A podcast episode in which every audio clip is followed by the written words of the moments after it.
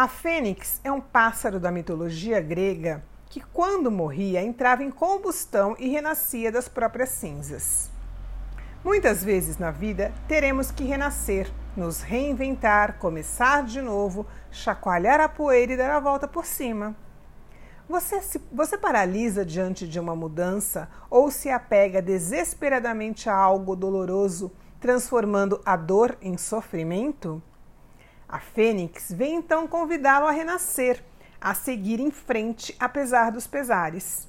Nada vai mudar o acontecimento passado, mas o significado que você deu a ele, isso sim você pode e tem o poder de mudar. Você também está em constante transformação.